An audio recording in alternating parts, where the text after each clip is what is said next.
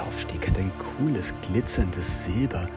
Dann dieses leicht violette Farbspiel an den Wänden mit gespicktem Neonblau. Glaubst du, das sind Sterne? Ich glaube schon. Das könnte die Milchstraße an der Decke über uns sein. Und dort drüben an der Wand der Saturn. Schau, wie schön ockergelb mit seinem Kreis drumherum. Hm. Jetzt geht's wirklich los.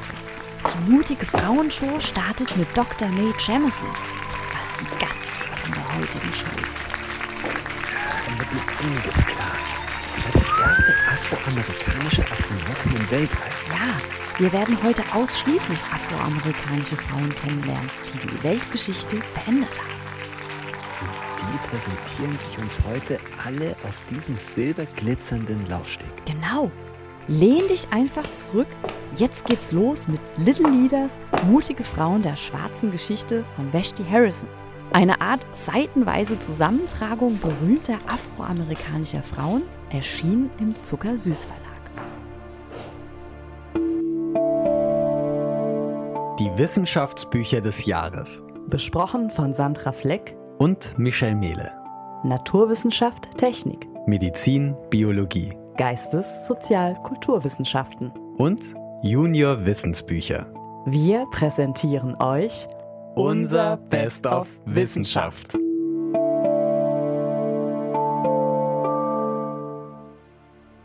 Schon als Kind liebte May das Lesen, vor allem Bücher über die Wissenschaft und Astronomie. Schon im Kindergarten wusste sie, dass sie einmal Wissenschaftlerin werden wollte. Dies hielt sie jedoch nicht von anderen Leidenschaften ab.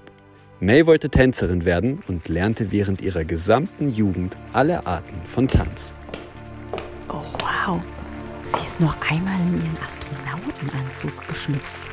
Er ist orange wie eine Orange und hat einen ganz großen Halsausschnitt, der schwarz gesäumt ist. In ihrer Hand trägt sie den riesigen Helm mit großer Glasfront und auf ihrem Brustkorb ist ein riesiges Schild von der NASA aufgenäht. The National Aeronautics and Space Administration. Sie sieht recht zufrieden aus. Oh ja, das ist sie bestimmt. Eigentlich wollte sie immer Astronautin werden, begann ein Studium, wurde dann doch Ärztin, um den Menschen zu helfen. Nachdem Sally Ride als erste US-amerikanische Frau das Weltall betrat, wagte sie es dann doch selbst. 1992 war sie dann die erste afroamerikanische Frau im Weltraum. Boah, krass, guck mal. Der Hintergrund wechselt von der Galaxie zu einer, einer gigantischen, gigantischen Außensportanlage. Außensportanlage. Mit riesigem grünen Spielerfeld in der Mitte und darum die rote Aschebahn für die Läufer. Uh, da kommt schon die nächste. Wilma ist eine der bekanntesten Sprinterinnen der USA. Doch ihr Weg zur Zielgeraden war lang. Mit vier Jahren erkrankte sie an Kinderlähmung, für die es damals noch keine Impfung gab. Die Krankheit lähmte ihr linkes Bein und sie musste eine Metallschiene tragen. Und trotzdem gewann sie 1960 in Rom olympisches Gold. Drei Goldmedaillen fürs Sprinten. Wahnsinn! Sie schaut richtig stolz und zielstrebig nach vorne in ihrer kurzen weißen Sporthose und dem blauen Achselshirt. Das gefällt mir. Die hat sie ihren Klassenkameraden wohl richtig gezeigt. Davongelaufen ist sie ihnen, trotz ihrer Lähmung. Das muss sie erstmal jemand nachmachen. 1981 hat sie eine Stiftung gegründet, um junge Sportler zu fördern. Ziemlich cool. Oh, oh wow. Jetzt wird auf einmal alles grün um uns herum. Sieht ja aus wie im Dschungel. Schau, und in der Tropenstation ganz viele Reagenzgläser auf dem Tisch. Es blubbert richtig. Oh, da kommt sie. Alice Ball, Chemikerin und medizinische Forscherin. Auf die habe ich mich schon die ganze Woche gefreut. Sowohl Alice Mutter als auch ihr Großvater waren Fotografen. Und schon als Kind interessierte sie sich für die in der Fotografie verwendeten Chemikalien. Sie besuchte das College in ihrer Heimatstadt Seattle und erwarb nicht nur ein, sondern gleich zwei Abschlüsse in pharmazeutischer Chemie und Pharmazie. Eine großartige Leistung für eine junge Frau. Der weiße Kittel steht dir echt richtig gut. Die ganzen Arzneipflanzen, die hier auf einmal aus dem Boden sprießen. Was für ein Spektakel. Hinten blubbert schon wieder. Aber das scheint eine künstliche Blutbahn zu sein, die den Laufsteg hier umbindet. Und direkt daneben ein Cholmogra-Baum. Ein bitte was? Das ist der Baum, der Leprakranke heilt. Lepra ist ein bakterieller Befall, bei dem sich deine Haut rötet, Finger deformieren oder ganze Gliedmaßen wegfaulen. Ih. Ja, eine Infektionskrankheit, die über Tröpfchen übertragen wird, oftmals aufgrund von Mangel an Hygiene. Ja, ja, aber Wohlgenährte mit fittem Immunsystem kommen darüber auch ganz gut weg. Es ist auf jeden Fall höchst ansteckend. Alice Ball hat die Dean-Methode, also eher die Ball-Methode erfunden. Wie, was jetzt? Kurz bevor sie ihre Methode publizieren, also veröffentlichen konnte, ist sie gestorben und ein Arthur L. Dean nannte die Technik einfach nach ihm selbst. Was genau hat sie da gemacht? Also, sie hat aus dem Öl des Chalmogra-Baums ein flüssiges Medikament gemacht. Diese Infusion heilt Lepra. Mit einem kleinen Stich unter die Haut erreicht man deine Ader und gibt dort direkt das Medikament hinein.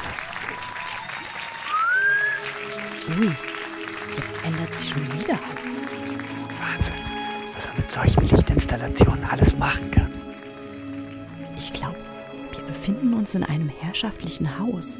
Eine gut gedeckte Tafel mit edlem Geschirr, mit Goldrand, Silberbesteck und elegantem Blumenschmuck aus Lilien sind zu sehen. Oh, sie kommt schon. Sie trägt ein einfaches graues Leinenkleid wie von einer Bediensteten. Aber sehr schön, fast anmutend schwebt sie über den Laufsteg. Das ist Mary Bowser, geboren 1840. Ein genaues Todesdatum ist nicht bekannt. Sie war Spionin. Das glaube ich nicht. Die schaut so entspannt und zufrieden aus. Genau das ist ihr Trick. Oder vielleicht eine natürliche Gabe. Über Marys Leben ist nur sehr wenig bekannt. Was wir wissen, ist, dass sie um 1840 in Richmond, Virginia, in die Sklaverei hineingeboren wurde. Sie wurde von der wohlhabenden Familie Van Loo als Begleiterin für ihre Tochter Elizabeth gekauft. Die Van Loos waren allerdings keine gewöhnliche Familie im US-Süden. Sie hatten ein Geheimnis. Sie waren Spione des Nordens und AbolitionistInnen, die an der geheimen Underground Railroad beteiligt waren. Oh, hoppala. Abolitionismus ist ein Wort, das man sich sehr gerne merken darf. Es steht für eine Bewegung zur Abschaffung der Sklaverei und die Underground Railroad als Untergrundbahn ein Flüchtlingshilfsnetzwerk, darunter auch Weiße, die die Sklaven vom Süden in den sicheren Norden der USA geschleust haben. Und Mary war eine solche? Ich denke schon. Elizabeth, sozusagen ihre Schwester, hat dafür gesorgt, dass sie lesen lernt. Ausbildungen waren für Sklaven verboten. Jeder glaubte, sie sei keine Bedrohung. Als Putzfrau im Repräsentantenhaus von Jefferson Davis stellte sie somit keine Gefahr dar. Zumindest glaubte das der Präsident der Südstaaten. Dabei gab sie Informationen von wichtigen Papieren weiter.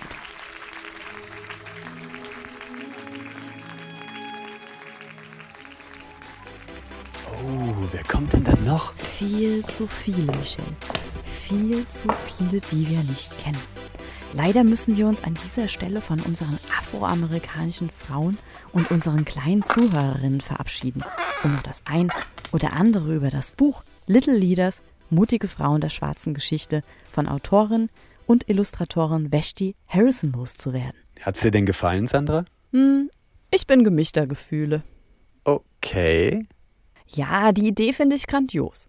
Das Projekt von Harrison entstand während dem Black History Month, der seit 1976 jedes Jahr vom amtierenden US-Präsidenten ausgerufen wird.